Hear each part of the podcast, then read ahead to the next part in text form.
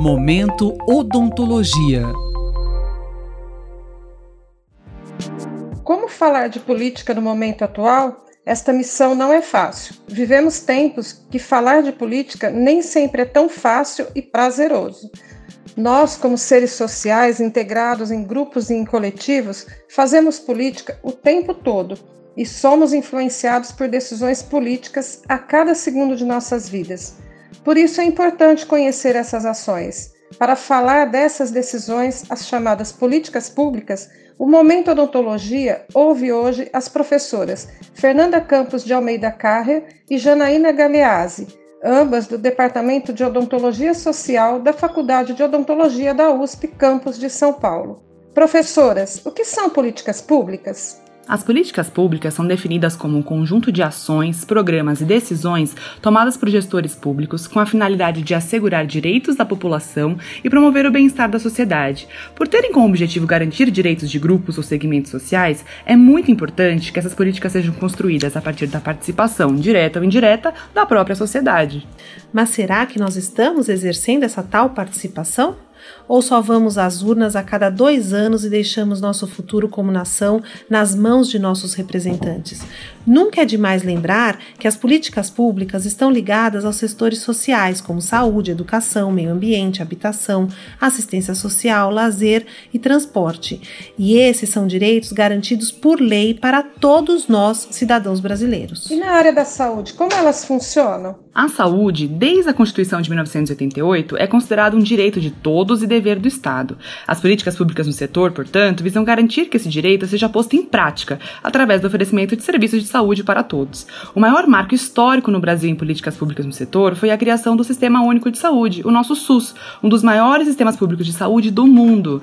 Antes dele, o sistema público apenas prestava assistência aos trabalhadores vinculados à Previdência Social. Com o SUS, todos poderiam ter acesso a um sistema de saúde, portanto, um sistema universal, o que explica seu primeiro princípio doutrinário, a universalização. Ah, mas você pode estar aí nos ouvindo e pensando: eu tenho convênio, eu não uso SUS.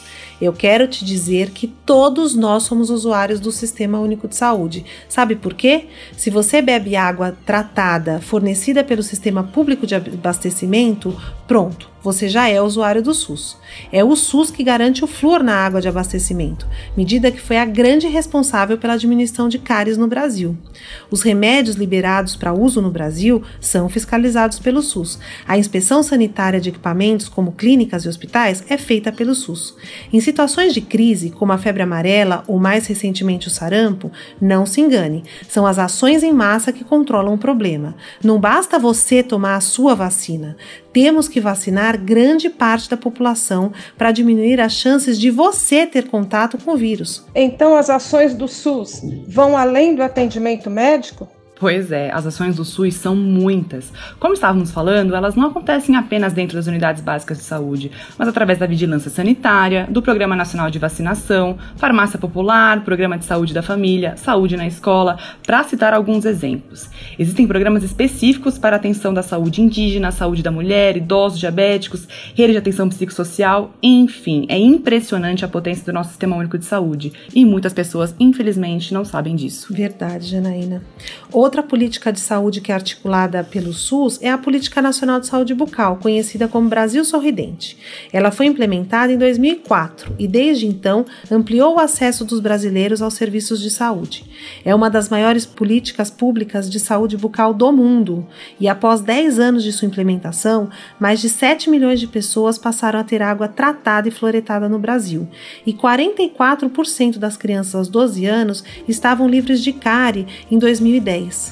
Porém, é importante dizer que o Brasil Sorridente, tal qual o próprio SUS, corre em risco, seja por conta de baixos financiamentos, como pela própria crise política atual. Nesse momento, é importante lembrarmos do nosso direito à saúde, buscarmos conhecer mais sobre o nosso sistema e nos apropriarmos para defendê-lo.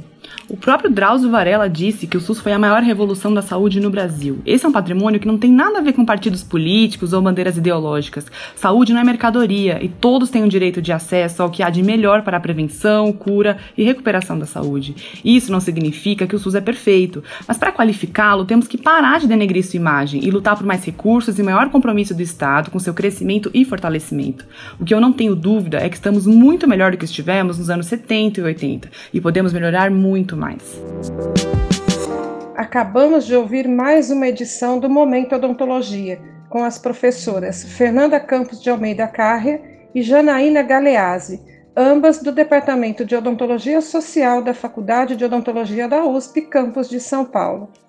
As professoras ainda orientam que todos devem conhecer os planos que seus governantes têm para a saúde, a educação e a segurança pública, um direito que temos que exercer cotidianamente. Rosimeire Talamone para a Rádio USP. Momento Odontologia.